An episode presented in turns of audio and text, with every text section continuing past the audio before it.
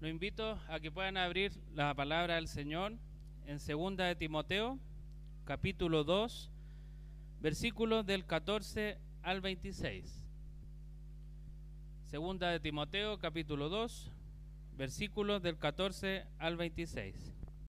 Y damos lectura en el nombre del Señor. Recuérdales esto, exhortándoles delante del Señor a que no contiendan sobre palabras, lo cual para nada aprovecha, sino que es de perdición para los oyentes.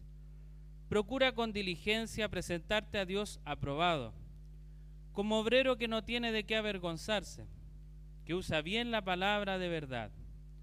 Mas evita profanas y vanas palabrerías, porque conducirán más y más a la impiedad. Y su palabra carcomerá como gangrena, de los cuales son Himeneo y Fileto, que se desviaron de la verdad diciendo que la resurrección ya se efectuó, y trastornan la fe de algunos, pero el fundamento de Dios está firme, teniendo este sello. Conoce el Señor a los que son suyos, y apártese de iniquidad todo aquel que invoca el nombre de Cristo. Pero en una casa grande no solamente hay utensilios de oro y de plata, sino también de madera y de barro, y unos son para usos honrosos y otros para usos viles. Así que si alguno se limpia de estas cosas, será instrumento para honra, santificado, útil al Señor y dispuesto para toda buena obra. Huye también de las pasiones juveniles y sigue la justicia, la fe, el amor y la paz con los que de corazón limpio invocan al Señor. Pero desecha las cuestiones necias e insensatas, sabiendo que engendran contiendas, porque el siervo del Señor no debe ser contencioso, sino amable para con todos, apto para enseñar, sufrido, que con mansedumbre corrija a los que se oponen, por si quizás Dios les conceda que se arrepientan para conocer la verdad y escapen del lazo del diablo en que están cautivos a voluntad de Él. Amén. Lo invito a que hagamos una oración. Padre amado, Señor, gracias le damos por esta oportunidad que nos das de poder aprender de tu palabra, Señor. Le rogamos que sea usted enseñándonos, Señor, en esta hora, que este texto entre en nuestros corazones, Señor, y nos quebrante grandemente, Señor y que queramos servirte a ti fielmente, Padre amado, y hacer tu voluntad, Señor, y no la nuestra en nuestras vidas, Padre. Guíanos tú, Señor. Ilumínanos por medio del Espíritu Santo, Señor. Que sea el Espíritu Santo enseñándonos, Señor, en esta hora, iluminando tu palabra, Padre amado. Ayúdame a mí también, Señor, para ser un instrumento en tus manos, Padre Santo, para decir lo que tú quieres que diga, Señor, y que no haga mi voluntad, Señor sino que haga la tuya, Padre. Guárdanos, Señor, líbranos del mal en esta hora y que tu santa palabra, Señor, sea la que nos ayude, nos enseñe, Señor, y nos dé aliento también, Padre amado. Guárdanos, Señor, en el nombre de Cristo, de nuestro Salvador. Amén. Amados hermanos, hace unos años atrás, una persona, para no decir el nombre, por si me está viendo después en el video, se acercó a mí contenta a contarme una historia. Lo que pasa es que ella se había juntado con un grupo de judíos y ellos empezaron a hablarle de que solo la única forma de poder llegar al cielo era ser del linaje de Abraham. Y ellos le mostraron a través del Antiguo Testamento cómo Dios había prometido a Abraham y a su descendencia la bendición. Ella sorprendida estando con ellos discutiendo, eh, quedó inquieta porque decía, yo no, no, soy de Abraham, yo soy chilena, estoy acá, no, no tengo por dónde estar allá con, con los judíos. Yo le decía, tranquila, tranquila, nosotros tenemos nuestras bases de datos donde podemos consultar. A lo mejor tú eres judía, déjanos revisar. ¿Cuál es tu apellido? Ella lo dijo y empezaron a buscar. Mientras tanto seguían conversando con ella y después le dicen, te tenemos una excelente noticia. Sorprendía a la persona. ¿Qué pasó? Tú si eres descendiente de Abraham. Está acá nuestro registro que tu apellido sí viene de la descendencia de Abraham. Y eso no es todo. Eres incluso de la tribu de Leví. La persona quedó sorprendidísima, dijo, qué bueno. Y llegó contenta después y por eso nos contaba esa historia. Decía, yo tengo un futuro, tengo una promesa porque soy descendiente de Abraham. Y esta persona es cristiana. Así también una vez me pasó compartir con una persona en una iglesia y ellas partieron de a poco también en queriendo aprender otras cosas, no necesariamente que estuvieran en la, en la Biblia.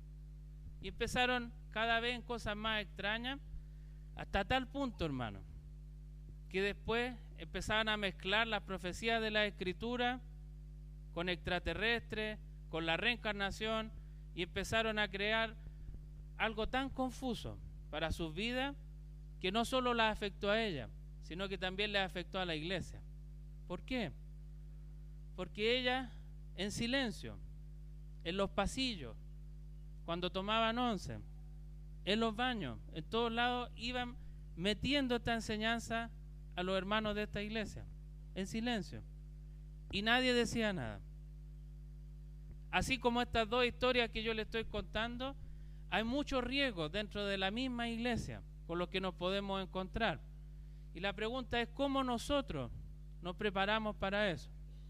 En la predicación de hoy vamos a abordar dos puntos.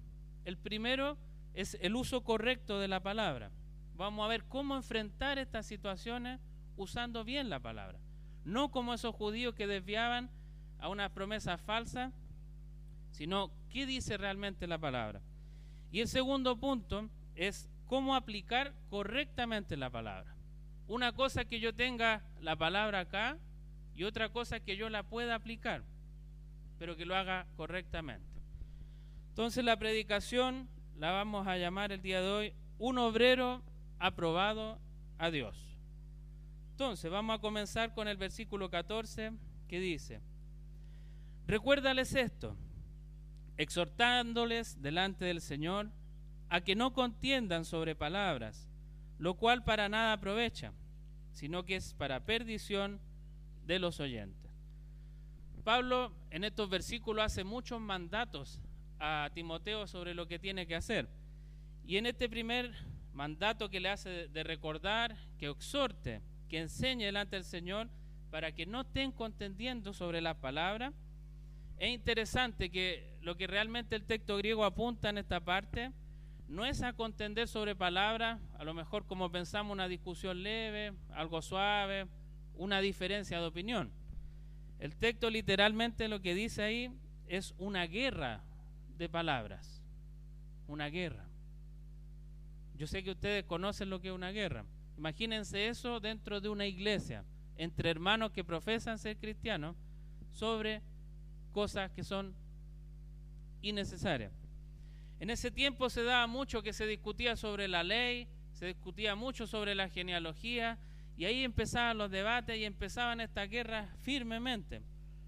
Y Timoteo ya había, Pablo, perdón, le había escrito ya a Timoteo en la carta anterior y le había dicho, para que mandases a algunos que no enseñen diferente doctrina, ni presten atención a fábulas y genealogías interminables que acarrean disputas más bien que edificación de Dios que es por fe. Otro versículo más adelante.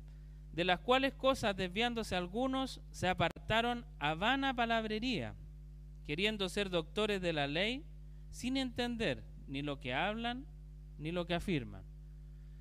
Eso fue la carta anterior de Pablo a Timoteo. Y lamentablemente, Pablo estando preso, ya sabiendo que muy pronto iba a morir, seguía con esta preocupación. Y eso era porque esas guerras de palabrería en la iglesia continuaban. Timoteo enseñó, leyó la primera carta en la iglesia, compartió con los hermanos, exhortó, y aún así este problema sigue. Y por eso Pablo en su angustia, antes de morir, insiste, recuérdale esto, exhórtale delante del Señor que no hagan guerra sobre palabra. ¿Qué beneficio traían esa guerra? El único beneficio era que todos los que oían, todos los que eran testigos de eso, cada vez se hacían más impíos. En el versículo 16 más adelante dice, conducirán más y más a la impiedad en las personas. ¿Qué fruto había entonces? Ninguno. ¿Cuál era el beneficio? Ninguno, al contrario. Todos los que oían decían, ¿y estos son hijos de Dios? ¿Y de esto se trata la fe? ¿Esto es el cristianismo? Mejor me voy y sigo mi vida tal como la hago. No sé si ustedes han tenido discusiones alguna vez sobre la fe con alguien. Si la han tenido, les pregunto, ¿cuál, ¿cuál era el objetivo que ustedes tenían en su corazón en el momento de la discusión? ¿Cuál era? A lo mejor la gran mayoría lo único que buscaban era ganar esa discusión, tratar de buscar el mejor argumento para demostrarle que él estaba equivocado y que yo estaba en lo correcto. A mí también me ha pasado, hermano, y me arrepiento de eso delante del Señor en base a lo que dice acá, porque dice, no es eso, porque la gente se vuelve más y más impía. No es por ahí el tema. Lo que nosotros deberíamos buscar en una discusión es glorificar al Señor, que la persona con la que estamos hablando crea en Cristo, se arrepienta de sus pecados y pueda venir a Él. Él es el que salva, no una discusión, no un argumento, eso no sirve. Cada vez los va a llevar más y más a la impiedad. Pero si nosotros, en vez de discutir con ellos, van a palabrería, como dice Pablo, les mostramos el Evangelio, el fruto va a ser muy diferente. Pero lamentablemente en la iglesia esto es muy común. A lo mejor no hablando de las genealogías, a lo mejor no hablando de cosas puntuales de la ley, pero sí se ve que hay mucha palabrería y discusiones que no llevan a nada. Y el texto después continúa lo que dice Pablo, lo cual para nada aprovecha, sino que para perdición de los oyentes. Y aquí es interesante cuando habla de perdición de los oyentes. Lo que realmente quiere decir ahí es una catástrofe. No sé si ustedes han tenido, no sé si decir el honor, pero de estar en una catástrofe. Hay muchas catástrofes naturales. Acá en nuestro país nosotros tenemos los terremotos, en otros países tienen los tornados, etcétera, que son cosas naturales, que pasan de un momento a otro porque Dios lo quiere así. Pero hay muchas catástrofes que son creadas por los humanos. Como por ejemplo, lo leíamos antes sobre la guerra de palabras. La guerra, cuando empiezan los países a enfrentarse entre ellos, a matar a todos por tener un poco de poder, eso es una catástrofe. Y acá Pablo nos está diciendo, ojo, en la iglesia hay guerra de palabras y esto es una catástrofe para los que oyen. No es algo tan simple. A veces decimos, no, si una discusión entre hermanos, después el Señor les va a mostrar, después... Hermanos, es una guerra y deja catástrofe. Esas son las consecuencias cuando entramos en este juego de empezar a discutir por palabrería, no por el Evangelio de Cristo. ¿De qué otra forma, porque vamos a ver varias en este texto, cómo resguardarnos, qué es lo que podemos hacer en estos casos? Pero puntualmente, nosotros como iglesia Cristo Eterno Redentor tenemos una confesión de fe, la confesión bautista de 1689. Esta confesión de fe no es la Biblia, eso lo tenemos que tener claro. La Biblia es la única palabra inerrante, donde no hay ningún error, porque Dios la inspiró. Y los hombres, hace muchos años atrás, 1689, se reunieron para tratar de hacer un resumen de la doctrina con los textos bíblicos para que sea de fácil estudio y de guía para todos. Para nosotros eso es como un escudo, hermano. Es falible, puede estar errado, pero es un escudo porque si tenemos alguna duda, un tema puntual, podemos recurrir ahí a los textos que cita la Escritura y buscar por nosotros mismos y decir, chuta, en realidad la promesa que le dio Abraham no era que solo los hijos de Abraham físicos que tuvieran descendencia carnal iban a ir al cielo, sino que somos los verdaderos hijos de Abraham, los que creemos en Cristo, y gracias a eso somos llamados hijos de Dios. Ahí cambia la cosa. Entonces, para eso nos ayuda la confesión. Y una vez yo pude presenciar con un pastor, él tenía, él seguía con su iglesia la confesión de fe, pero él tenía un conflicto. No, no lo hacía cargo a la iglesia, decía, es un conflicto que tengo yo con el día de reposo. El cuarto mandamiento. Yo estoy de acuerdo con toda la confesión de fe, menos con ese punto. Pasó el tiempo, hermano, y el Señor le mostró por su palabra, por la escritura, que él estaba errado. Y reconoció públicamente delante de su iglesia su arrepentimiento. Y dijo, hermano, yo estaba errado. La palabra es clara lo que dice respecto al día de reposo, al cuarto mandamiento, y está de acuerdo con lo que dice la confesión. Y yo estaba errado. Nos puede pasar a nosotros, hermano. Podemos pensar que estamos mal o que la confesión está mal, pero la escritura por medio del Espíritu Santo es la que nos revela la verdad. Entonces, vamos a pasar al versículo 15 que dice, procura con diligencia presentarte a Dios aprobado, como obrero que no tiene de qué avergonzarse, que usa bien la palabra de verdad. Acá venían muchas cosas a mi mente de respecto a las evaluaciones. Yo sé que a lo mejor no todos, porque hay, muchos jóvenes, pero la gran mayoría trabajamos y tenemos un empleador, el cual evalúa nuestro trabajo, si le gusta, no le gusta, si hay un aumento de sueldo, no hay un aumento de sueldo, y nosotros muchas veces estamos tensos. De hecho, a mí me toca mañana una evaluación, para que estén orando por mí. Eh, uno se pone tenso y dice, ¿qué, va a evaluar mi empleador? ¿Estará bien lo que yo estoy haciendo? ¿Estará mal? ¿Voy a estar avergonzado de mi trabajo porque él quería que hiciera 10 cosas y en realidad hice dos? Muchas veces nos preocupamos de eso. Pero acá Pablo está llevando a Timoteo mucho más allá. Porque le dice que tiene que presentarse delante de Dios. ¿Y cómo tiene que presentarse delante de Dios?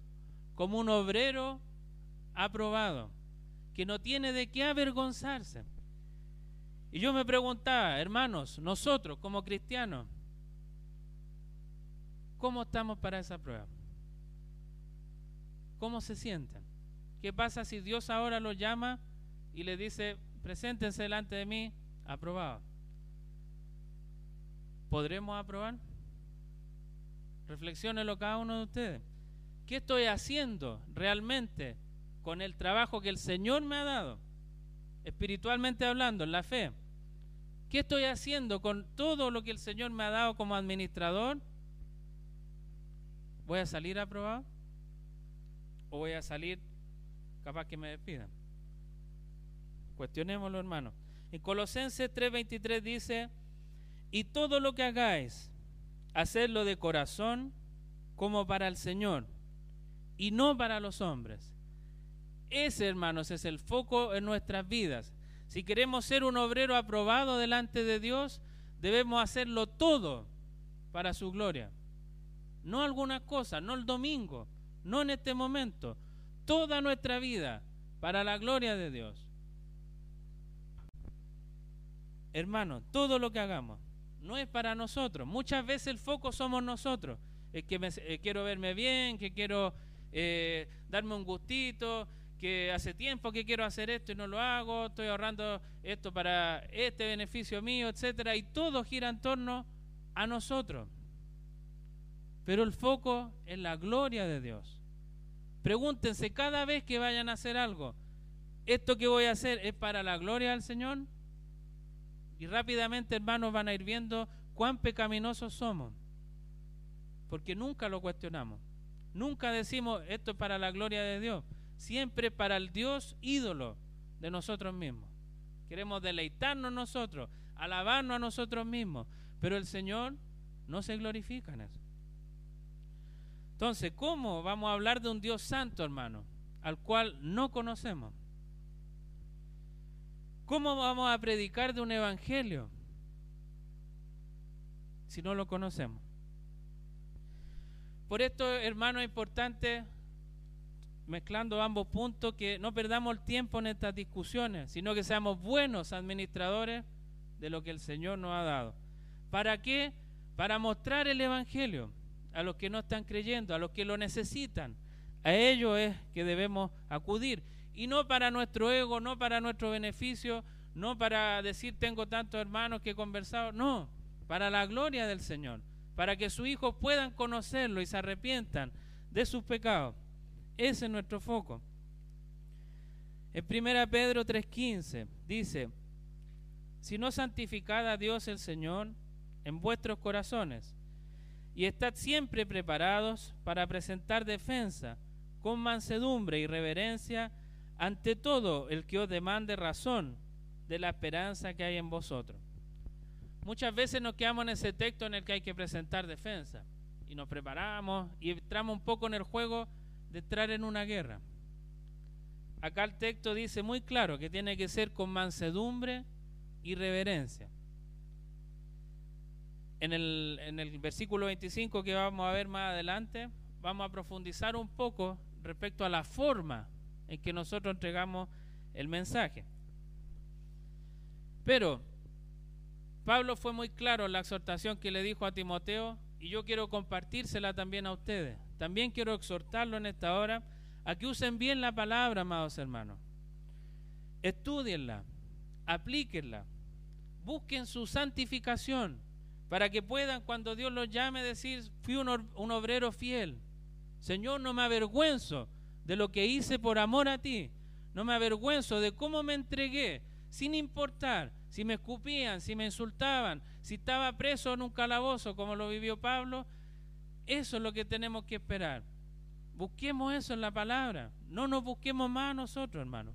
Eso es lo que Pablo le dice a Timoteo. Yo estoy en esta condición y no me importa. Glorifico al Señor porque he podido presentarme como un obrero aprobado.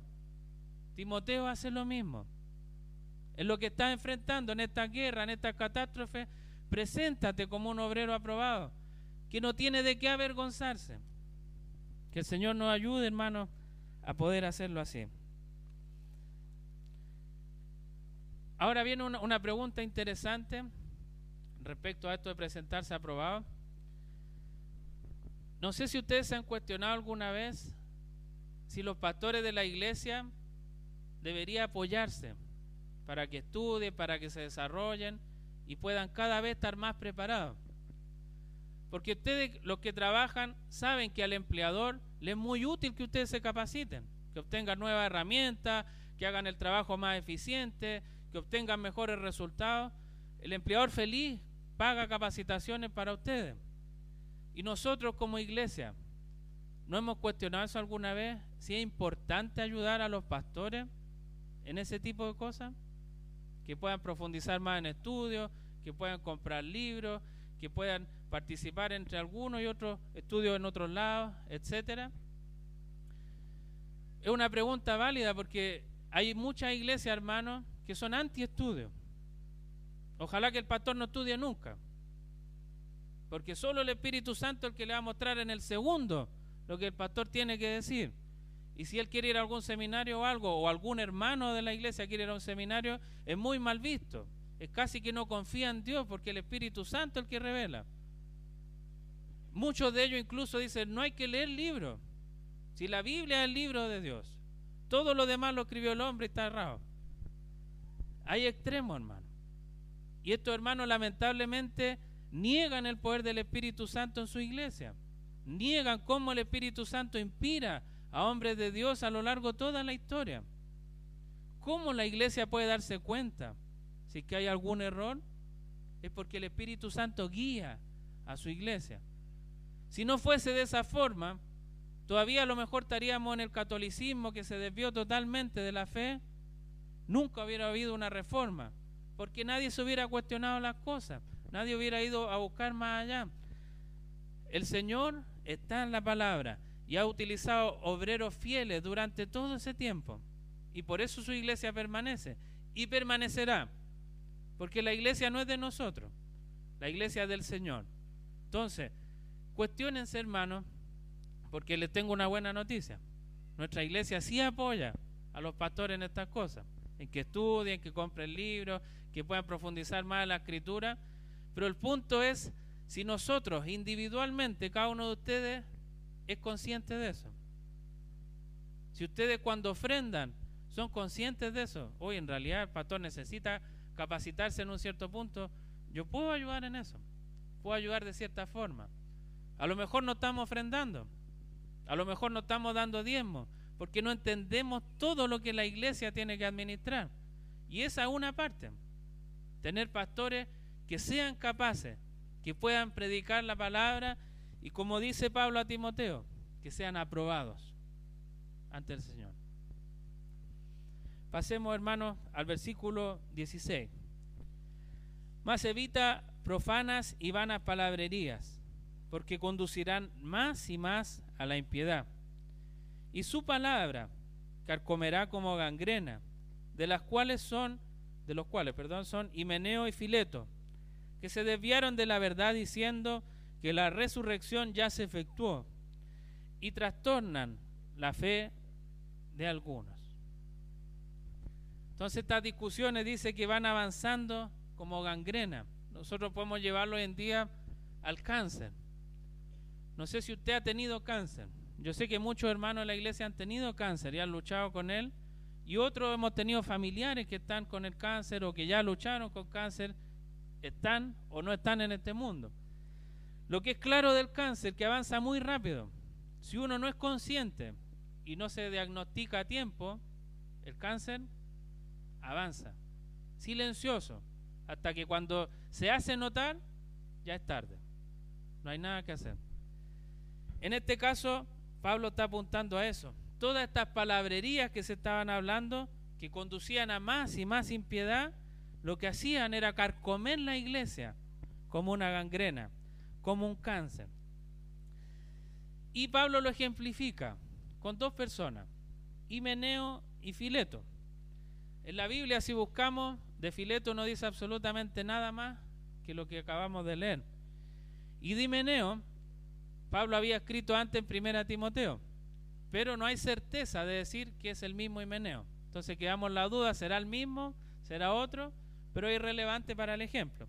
El texto puntual que habla de Himeneo dice en Primera Timoteo 1.20, de los cuales son Himeneo y Alejandro, a quienes entregué a Satanás para que aprendan a no blasfemar. Independiente si el mismo o no, estaba cayendo en el mismo juego. Los dos estaban haciendo cosas que no glorificaban a Dios dentro de la iglesia, al contrario lo dividían y por eso Pablo lo dice, lo entregué a Satanás para que aprenda a no blasfemar. Ellos estaban enseñando que la resurrección corporal de los creyentes ya había ocurrido. Y eso empezaron a meterlo en la iglesia, silenciosamente, como un cáncer, como veíamos, como la gangrena. Empezaban de a poco, de a poco, hasta que ya llegaba un momento que esto explotaba.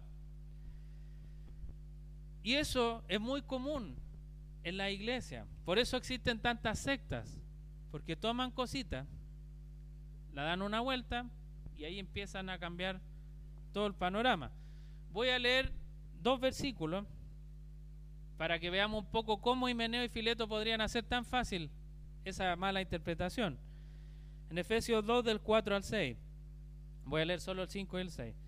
Pero Dios, que rico en misericordia, por su gran amor con que nos amó, aun estando nosotros muertos en pecados, nos dio vida juntamente con Cristo.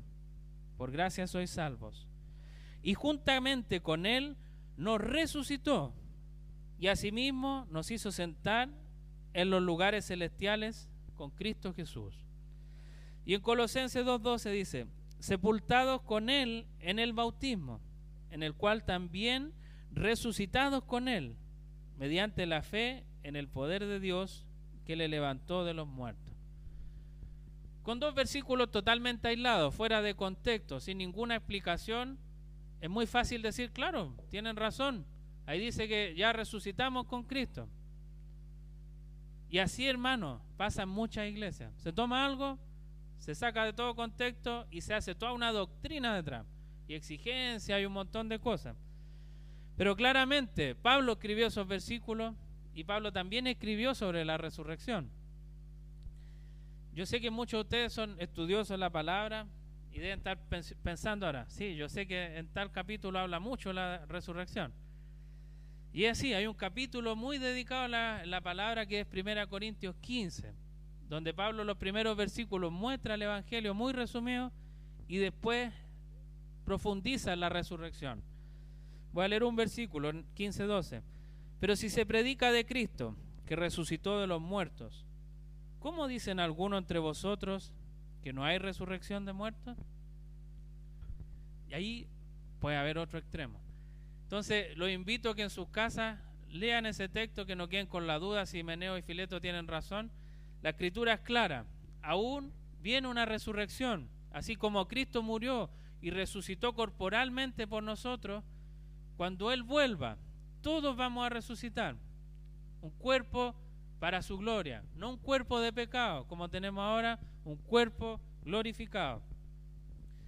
¿Por qué es tan importante, hermano, la resurrección? ¿Por qué Pablo le dedica un capítulo completo a la resurrección? Porque es fundamental para el Evangelio. Si Cristo no hubiera resucitado, van a nuestra fe. Seríamos dignos de burla de todo el mundo que diga, mira, ellos dicen que Cristo resucitó y el cuerpo está ahí. Están hablando tonteras. Es fundamental porque cuando Cristo resucita, hermano, dice, yo no tengo ningún pecado en mí. La muerte no me puede retener, porque la paga el pecado en muerte. Y Cristo no tiene ningún pecado. Lo natural era que Él resucitara de los muertos.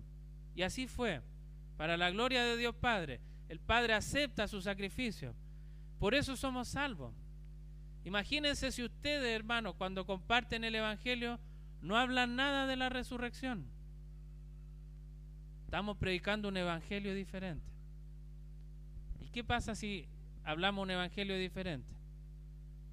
En Gálatas dice, mas si aún nosotros, un ángel del cielo, os anunciare otro evangelio diferente del que os hemos anunciado, sea anatema. Como antes hemos dicho, también ahora lo repito. Si alguno os predica diferente evangelio del que habéis recibido, sea anatema. Anatema significa maldito. Que el Señor nos guarde, hermano, de ser fieles al Señor, que nos presentemos como un obrero aprobado delante de Él, que conocemos el Evangelio, lo compartimos fielmente a los que necesitan, como Himeneo y Fileto. Ellos necesitaban entender el Evangelio para comprender de buena forma la resurrección. Pero si se ponían a discutir otras cosas, se perdía todo y se formaba la guerra y la catástrofe que estábamos conversando. Ellos necesitaban el Evangelio de Cristo. Por eso es importante que conozcamos nuestra Biblia, que la, leamos, la estudiemos. Porque hay muchos peligros, hermano. Podemos tener peligro afuera de la iglesia. No sé si ustedes se han preguntado alguna vez si sus hijos pueden ser afectados por enseñanza externa a la iglesia. En el colegio, en el mundo, en internet, en las redes sociales. Yo creo que todos sabemos qué cosa tomar el celular y en cinco segundos ya podemos acceder a las peores cosas que nos podamos imaginar. Y no las quiero nombrar para que no se las imaginen. Pero así de rápido, nuestros hijos, nosotros mismos podemos acceder a tantas barbaridades que nos desvían. Y después capaz que podamos sacar una doctrina de esas cosas. Hay que tener cuidado. ¿Cómo estamos guiando a nuestras familias? Cuestionémonos, hermanos. ¿Estamos teniendo momentos familiares? ¿Estamos teniendo nuestros devocionales en la familia? ¿Estamos orando con nuestro hijo? ¿Le estamos enseñando la palabra del Señor? Incluso me atrevo a hacer esta pregunta. ¿Estamos hablando con nuestros hijos? A lo mejor tampoco estamos hablando. Va a llegar el momento, hermano. Si nosotros no le enseñamos a nuestros hijos sobre la fe, sobre el Evangelio, ellos van a aprender por otro lado. Y les aseguro que lo que van a aprender en otro lado no es el Evangelio. Y ya va a ser tarde. Y nos vamos a lamentar y vamos a decir, ¿por qué nunca hablé con mi hijo? ¿Por qué nunca le hablé al Señor? ¿Por qué nunca oré con él? ¿Por qué? Ahora es el momento, hermano. Depende de ustedes el ser fieles a la palabra del Señor y guiarlos para evitar que sean el próximo Himeneo, el próximo Fileto, que toman la palabra y la tuercen hay muchos hijos de cristianos que son férrimos ateos, porque los papás tenían un extremo, ellos quieren ser todo lo contrario y se esfuerzan por hacer batalla. Que el Señor nos libre, hermano. Oremos al Señor, hagamos lo que Él quiere, pero esto no es espontáneo. No es que yo lo pienso hoy día, sí, tengo que hacerlo, y pasaron 18 años y digo, no lo hice. El Señor tiene misericordia, puede hacer milagros, pero nosotros somos instrumentos. Somos instrumentos, su hermano. Que el Señor nos guíe, hermano. Pero no solo están los peligros afuera, también están dentro de la iglesia y no necesariamente de esta iglesia. Porque nosotros compartimos con otros hermanos, escuchamos predicaciones de otros lados, eh, participamos en diversas cosas, porque no somos una iglesia cerrada, entendemos que es el cuerpo de Cristo. Y tiene mucha iglesia alrededor del mundo. El problema es que muchas que se llaman iglesias no son iglesias. Estuvimos viendo con mi esposa un documental, no lo alcanzamos a terminar, porque se, se refiere sobre la iglesia Hilson. No sé si han escuchado alguna vez de esa iglesia, una iglesia muy popular en Australia que surgió, llegó a Estados Unidos y hoy está en casi todo el mundo. Partieron con raíces pentecostales, pero después empezaron a desviarse de a poco, en cositas. Empezaron a ver el negocio que había detrás con las canciones. Empezaron a, enfocar todo en ese tipo de cosas, en el lucro. Después empezaron a ver la cultura, cómo la gente se viste afuera, qué hacen los jóvenes, qué música escuchan.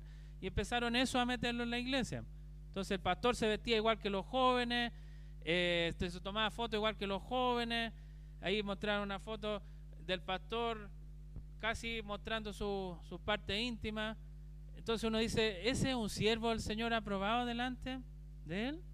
Eso es lo que Dios quiere para su iglesia. Eso es lo que Él quiere de sus pastores. Que la cultura sea la que esté acá y se glorifique. ¿O es Dios el que tiene que glorificarse en lo que Él escribió? Por eso nuestra iglesia va cambiando, se va reformando, porque va viendo lo que la escritura quiere, lo que el Señor escribió. No lo de afuera y meterlo acá. Entonces, lo que parece iglesia no necesariamente es, y ahí tenemos que tener ojo, hermano tener discernimiento. A lo mejor la música que estamos escuchando, Gilson tiene un montón de música que son muy atractivas. ¿Serán buenas realmente? Yo no las conozco, pero hay que examinarla, revisar. A lo mejor, claro, promueven que tú te sientas contento, que te emociones, que estés feliz, etcétera, pero lo que menos hacen es glorificar al Señor. Entonces, si vemos, tenemos por todos lados invasión de cosas que van en contra de Dios. Y eso es lo natural de un mundo pervertido, que cayó en el pecado. Pero el punto es qué es lo que Dios quiere de nosotros. ¿Cómo nos cuidamos? ¿Cómo evitamos estos conflictos, esta palabrería? Y esa es la reflexión para ustedes, hermano. ¿Cómo estamos obrando en nuestro hogar para evitar esas cosas? ¿Cómo estamos obrando nosotros mismos? A lo mejor no tenemos hijos, pero nosotros estamos haciendo esas cosas. Estamos viendo cosas que no corresponden en Internet. Cuestionémonos, cuestionémonos esas cosas y digamos, Señor, estoy aprobado delante de ti con lo que estoy viendo ahora. Chuta, el Señor está en todos lados, hermano. En todos lados el Señor ve lo que estamos haciendo. No nos podemos ocultar.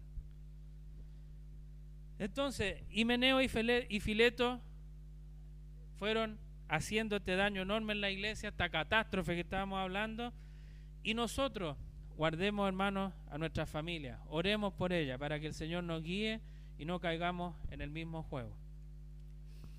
El último versículo de la primera parte, el 19, dice, pero el fundamento de Dios está firme, teniendo este sello. Conoce el Señor a los que son suyos y apártese de iniquidad todo aquel que invoca el nombre del Señor. En el texto griego es más enfático aún, porque no dice el fundamento de Dios, dice el sólido fundamento de Dios. Es mucho más allá. Hay dos, dos fundamentos que está hablando la palabra acá. Primero que el Señor conoce a los suyos. El Señor conoce a cada uno de los que son hijos de Él. Desde antes de la fundación del mundo, el Señor ya conocía a cada uno de los que serían sus hijos no porque fueran a hacer algo bueno, no porque fueran bonitos o porque iban a ser influyentes, en ningún caso. Dios nos escogió por pura misericordia y amor, sin merecerlo, ninguno de nosotros. El Señor nos conoce. Qué mayor consuelo, hermano, de saber que a pesar como somos, el Señor nos conoció y nos predestinó para salvación, no por nosotros. Ese es un fundamento grande de la iglesia. El Señor nos conoce. Dentro de la iglesia pueden haber muchas personas, pero el Señor conoce a los que sí son sus hijos. Y el segundo fundamento es, apártese de iniquidad todo aquel que invoca el nombre de Cristo. Eso es lo natural de los cristianos. Apartarse de la iniquidad. Apartarse del pecado. Buscar la santificación en el Señor. Constantemente en nuestras vidas. No lo contrario. Pecar con todo lo que podemos y en algún momento apartarme de la iniquidad. Es al revés, hermano. Todo el tiempo apartarme de la iniquidad para buscar al Dios que me conoce. Esos son los dos sellos de un cristiano que está poniendo Pablo acá. El fundamento de Dios está firme. Conoce el Señor a los suyos y apártese de iniquidad todo el que invoca el nombre de Cristo. Y el Señor, hermano, el que nos guarda ante estas tentaciones, ante Gilson, ante todo lo que pueda venir, Himeneo, Fileto, los testigos de Jehová, los mormones, cualquiera que pueda venir, el Señor es el que nos protege. Tal como lo dice en Juan, en el capítulo 10, mis ovejas oyen mi voz y yo las conozco y me siguen. Y yo les doy vida eterna y no perecerán jamás, ni nadie las arrebatará de mi mano. Mi Padre que me las dio es mayor que todos y nadie le puede arrebatar de la mano de mi Padre.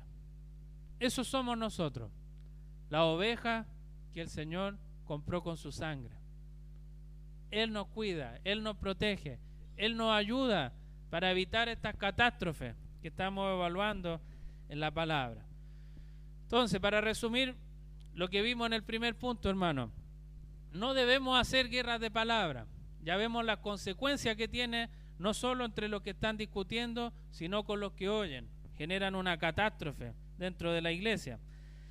Esas personas no necesitan la discusión, necesitan el Evangelio.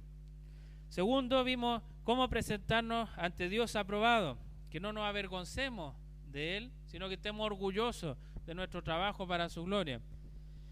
Lo tercero que vimos es cómo tomar en serio este ejemplo de Himeneo y Fileto y los riesgos que hay dentro de la iglesia y fuera de ella. Y lo último, el sólido fundamento de Dios. Él nos conoce y espera que nos apartemos de la iniquidad. Y ahí cerramos el primer punto. Vamos al segundo. La aplicación correcta de la palabra. Y aquí vamos hasta el final del capítulo 2. En el versículo 20 al 21 dice, pero en una casa grande no solamente hay utensilios de oro y de plata, sino también de madera y de barro. Y unos son para usos honrosos y otros para usos viles. Así que si alguno se limpia de estas cosas, será instrumento para honra, santificado, útil al Señor y dispuesto para toda buena obra.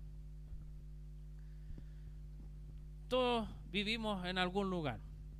Acá Pablo está dando el ejemplo de una casa grande. Yo sé que la gran mayoría de nosotros a lo mejor no vivimos en una casa grande, pero sí tenemos utensilios dentro de la casa. Por ejemplo, hoy en día hay una, una cartera muy grande de cosas. Hay aspiradoras de última tecnología, casi que, adivinan la mente lo que yo quiero aspirar. Hay aspiradoras robot. Hay gente que no tiene aspiradora, sino que solo con su cobillón y sus balas. Y todo es válido. Todos queremos al final limpiar la casa. Y son utensilios útiles que los cuidamos porque nos sirven día a día. Pero también hay otros utensilios que son útiles, pero son desechables. Por ejemplo, el papel higiénico. Todos tenemos papel higiénico en nuestra casa o las toallas de papel y son desechables. Las ocupamos y se botan. Y eso sería todo, no tiene mayor utilidad. Y acá Pablo está mostrando eso. Hay una casa grande donde hay algunos utensilios muy honrosos, de oro, de plata, pero hay otros que son de madera y de barro. Tienen su propósito que no es honroso, es deshonroso. ¿Qué es lo que te está tratando de mostrar Pablo? Esta casa de la que está hablando grande es la iglesia. Y dentro de la iglesia, los, los utensilios de honor no es que sean los hermanos que son más bonitos, los que están más visibles. Son todos los que son hijos de Dios. Ellos son los utensilios de honor, que el Señor los puede utilizar de cualquier forma. ¿Y por qué son de honor? Porque todo lo que el Señor quiere hacer con ellos es para su gloria. Pero por el otro lado están los de deshonor, los viles. ¿Y cuáles son esos? Los que no son hijos de Dios, pero están dentro de la iglesia. Participan, cantan, oran, escuchan la predicación, porque no todos los que estamos en la iglesia somos de la iglesia. No todos somos creyentes. Y acá Pablo quiere mostrarnos eso. Ya lo ha venido mostrando las discusiones que se dan dentro de la iglesia, en cómo empiezan a meter perversiones dentro de la iglesia, y acá lo ilustra con esto de la casa. Pero la mucha palabrería, ya vimos, no sirve. Entonces, ¿cómo estos vasos honrosos pueden ayudar a los vasos o utensilios deshonrosos? predicando el Evangelio. ¿Qué es lo que necesitan estos vasos o utensilios deshonrosos para pasar a ser de oro y de plata y ser honrosos para el Señor? Conocer al Señor, conocer su palabra. Y el Señor da una, promesa muy grande en el texto. Y se me fue la, hojita con el, con el versículo. Aquí dice, si alguno se limpia de estas cosas, será instrumento para honra, santificado, útil al Señor y dispuesto para toda buena obra. ¿Qué es lo que yo veo, hermano, en, este, en estos versículos? Una hermosa noticia. Hay esperanza, hermano. Hay esperanza para el que no cree en Cristo, para el que es un, utensilio deshonroso. El Señor puede hacer el milagro y aunque sea de madera, lo va a transformar en oro o en plata. No estamos hablando económicamente, sino espiritualmente. El Señor transforma esos corazones. No es imposible para el Señor hacerlo. Él lo promete. Y acá lo está diciendo. Si alguno se limpia de estas cosas, está hablando de este pecado, de, de las discusiones, de estar quebrantando la iglesia, dividiendo la iglesia. Si uno se limpia de eso, va a ser un instrumento de honra. Y no solo eso, santificado, porque el Señor lo purifica. Y no solo eso, útil al Señor, dispuesto para ayudar en lo que sea necesario, para toda buena obra. Qué maravillosa noticia, hermano, que aunque se vea que todo es deshonroso, el Señor transforma los corazones. Él hace ese milagro. Y nosotros podemos ayudar en lo que Él quiera, porque somos útiles al Señor dispuestos a lo que Él quiera utilizarnos. Y ahí viene la pregunta, hermano. ¿Estamos dejando que el Señor nos utilice? ¿O estamos nosotros en primer lugar? Acá en la iglesia hay muchas opciones para que el Señor nos pueda utilizar, que podamos aprender, que podamos conocer más el Evangelio. Por ejemplo, tenemos los grupos de conexión. A lo mejor alguno de ustedes no está participando. Pregúntese, ¿por qué no estoy participando en un grupo conexión? Puede que haya alguna causa válida, pero el Señor da mucha bendición en los grupos conexión. ¿Y por qué? Porque se habla de la palabra del Señor. Lo que se predica, se reflexiona y todos aprendemos, nos confrontamos nuestros pecados, oramos juntos. Eso es lo que hay detrás de un grupo conexión. Y eso es lo que el Señor quiere. Hay grupos de DNA a lo mejor ni siquiera escuchan ADN, DNA, ¿qué, está hablando el hermano? Se fue para el lado químico. Hay grupos de DNA, lo invito a que busquen más allá, son grupos muy pequeños en comparación a los grupos conexión. Pueden ser dos, tres hermanos, hermanas, que reflexionen en la palabra del Señor, que oren juntos, que se apoyen en sus dificultades, que entren en una comunión mucho más, más rica delante del Señor. Pero eso no es todo. Hay estudios de varones, hay estudios de damas, hay muchas cosas, hermano. pero yo puedo tener muchas excusas también. Entonces, si queremos ser un vaso honroso delante del Señor, tenemos que estar dispuestos a que Él nos utilice. No nosotros utilizarnos lo que nosotros queramos. No nuestro tiempo darlo para nosotros, para el Señor. Porque somos un vaso que Él puede utilizar cuando quiera. No significa que todos los días va a estar ahí usando el mismo, el mismo vaso, el mismo utensilio dentro de la casa. Pero el Señor quiere que estemos dispuestos, que estemos útiles, preparados para que el Señor nos ocupe. Yo sé que hay mucha, mucha herejía en el mundo, hermano, respecto a la muerte. Hay muchos que dicen, no, mira, con tu fecha de nacimiento yo puedo saber el día exacto en que vas a morir. Si miro tu mano voy a saber la causa con la que vas a morir, etcétera. Nosotros sabemos que solo el Señor sabe el día y la hora. No yo. Yo no conozco la fecha mía, no conozco la de mi familia y ustedes tampoco. Pero ¿Qué pasa si es hoy? ¿Qué pasa? ¿Cómo estamos delante del Señor? ¿Alcanzamos a hacer un vaso honroso? ¿Un utensilio ahí dispuesto? O a lo mejor aún no lo somos. Y a lo mejor hoy, hoy día es nuestro día de partir de este mundo. No, no lo sabemos, hermano. Pueden ser 10 años más, 20 años más, nadie lo sabe. Pero el punto es si yo estoy esperando eternamente, no, si me quedan muchos años. Después voy a orar, después voy a estudiar con los hermanos, después me voy a unir a un grupo, después, etcétera. Después voy a leer la Biblia. Me quedan muchos años, soy muy joven aún. ¿Y qué pasa si el Señor nos viene a buscar hoy? No lo sabemos, nadie tiene esa certeza, hermano, de decir, no, si yo sé, me quedan 10 años y le voy a dar con todo para las cosas del Señor. No sabemos, hermano. Por eso es importante y el llamado es hoy. Hoy el Señor puede salvar tu vida.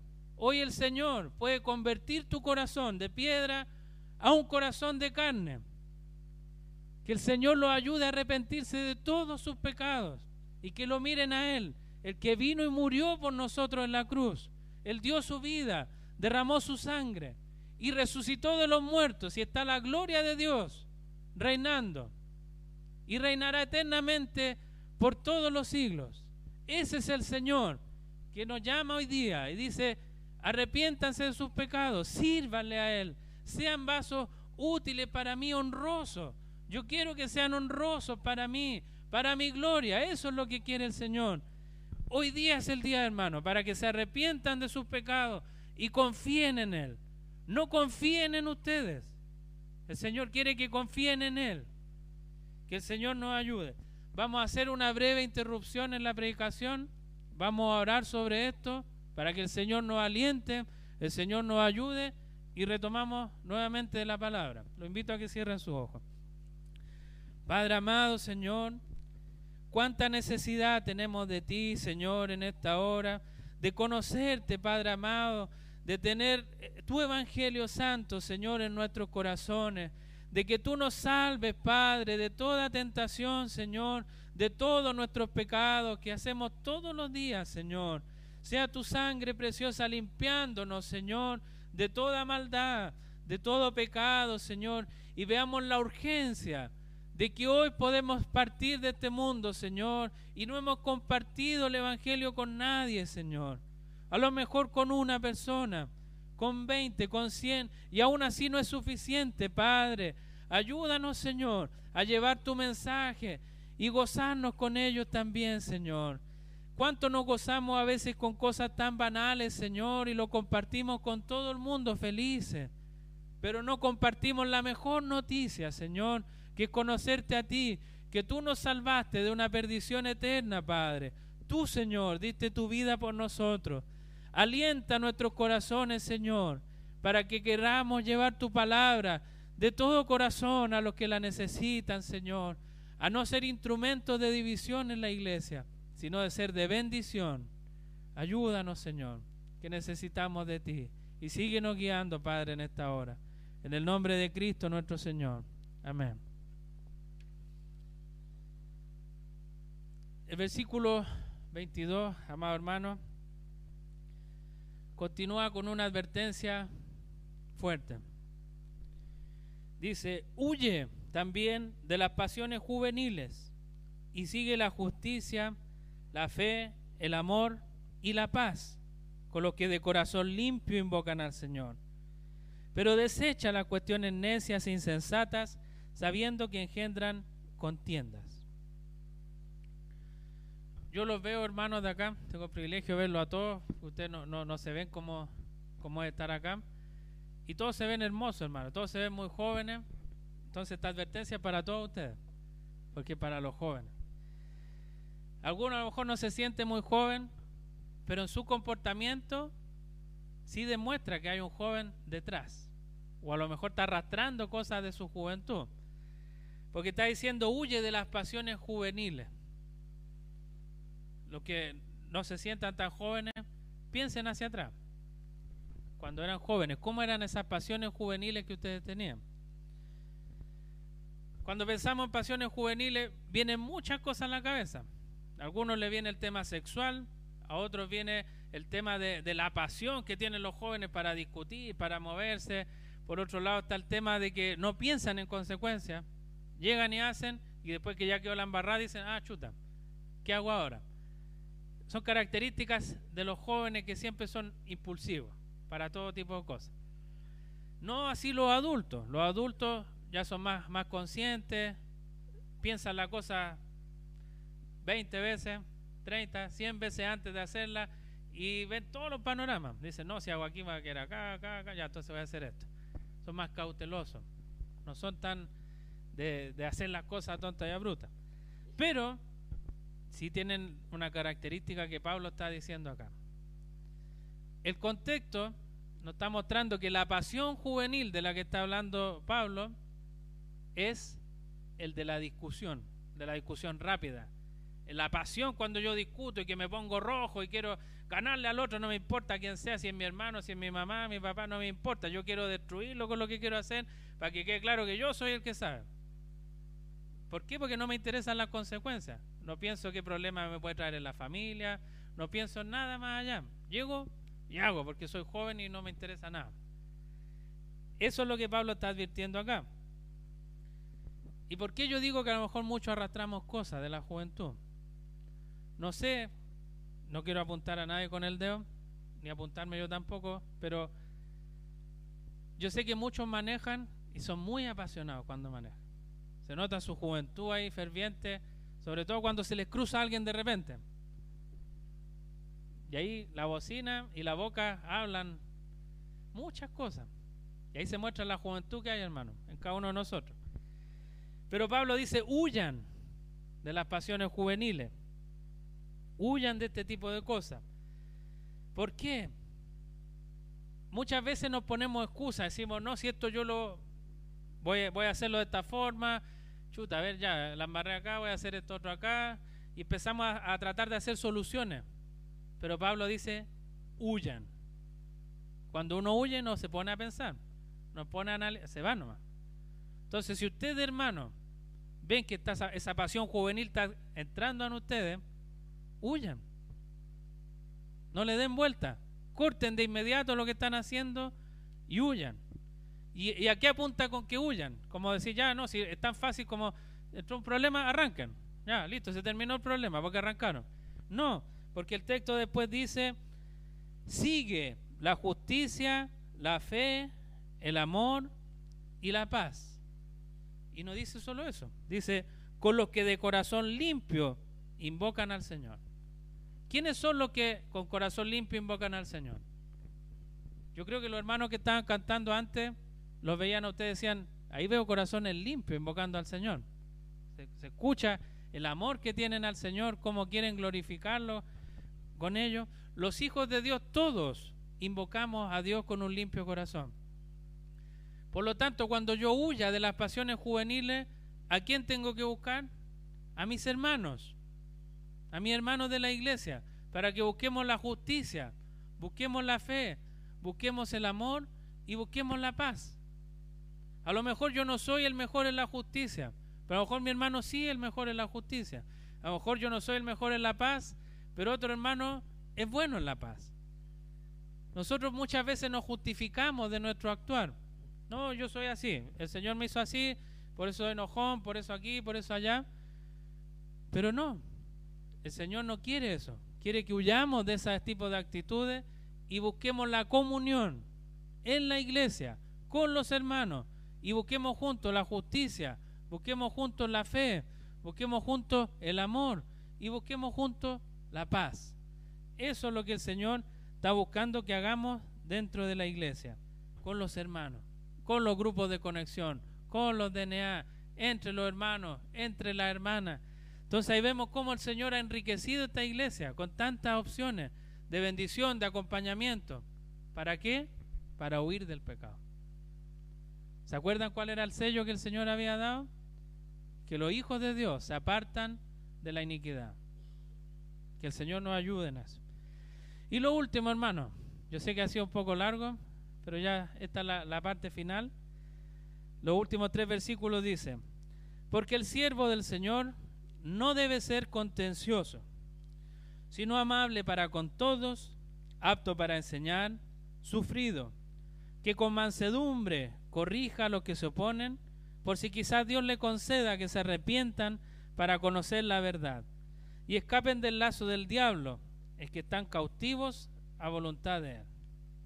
Aquí volvemos a lo que recién conversábamos. ¿Cuántos de nosotros somos contenciosos? Que nos gusta generar problemas, generar de, divisiones dentro de la iglesia. Y escúchense cada uno de ustedes, hermano, cómo habla. Porque muchos a lo mejor dicen lo que les decía, yo soy enojón. Ya me conocen. Ya saben que yo reacciono rápido.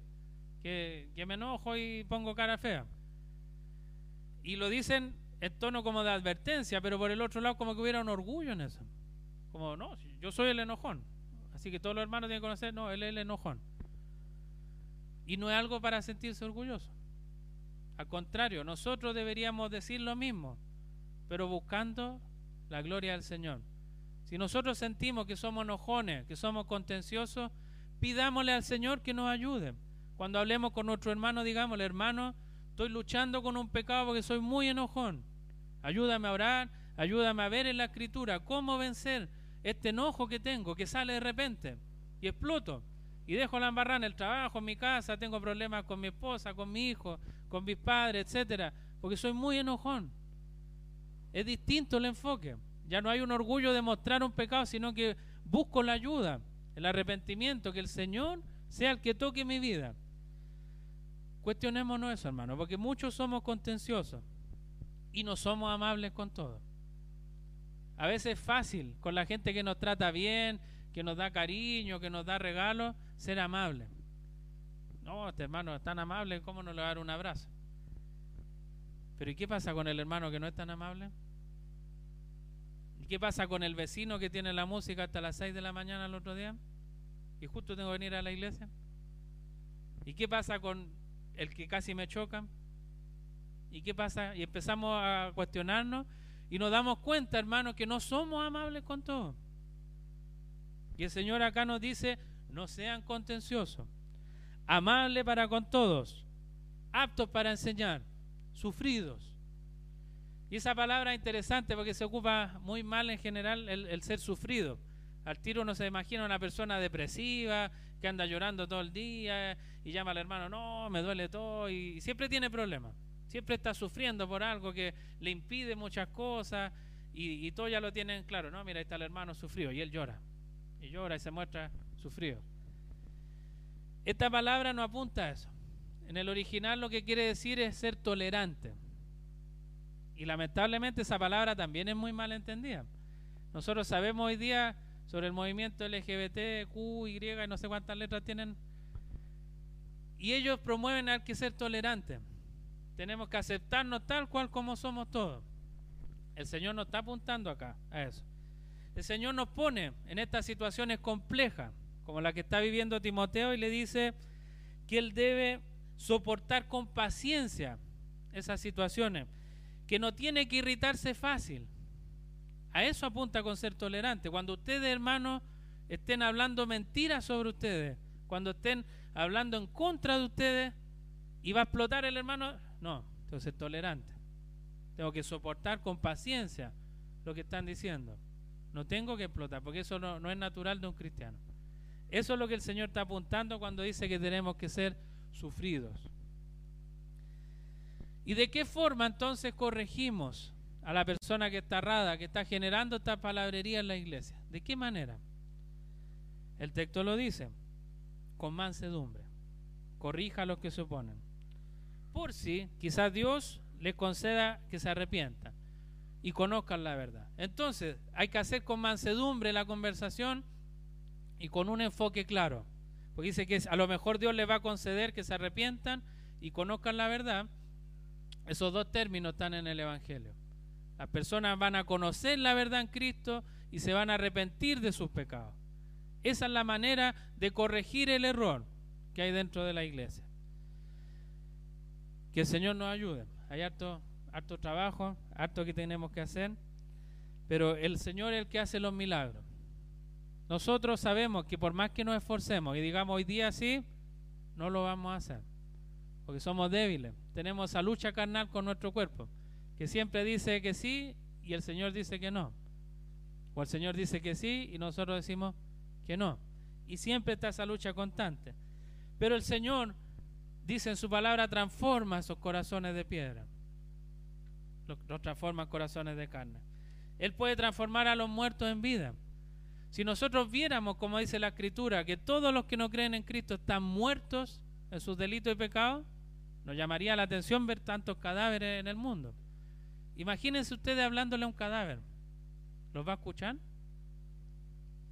Pero el Señor es el que toma ese cadáver y lo hace una vida nueva y escucha la palabra y se transforma y cree en Él. Nosotros no podemos dar esa vida, el Señor es el que la da. Y la última advertencia que da la palabra dice que el diablo los tiene con un lazo.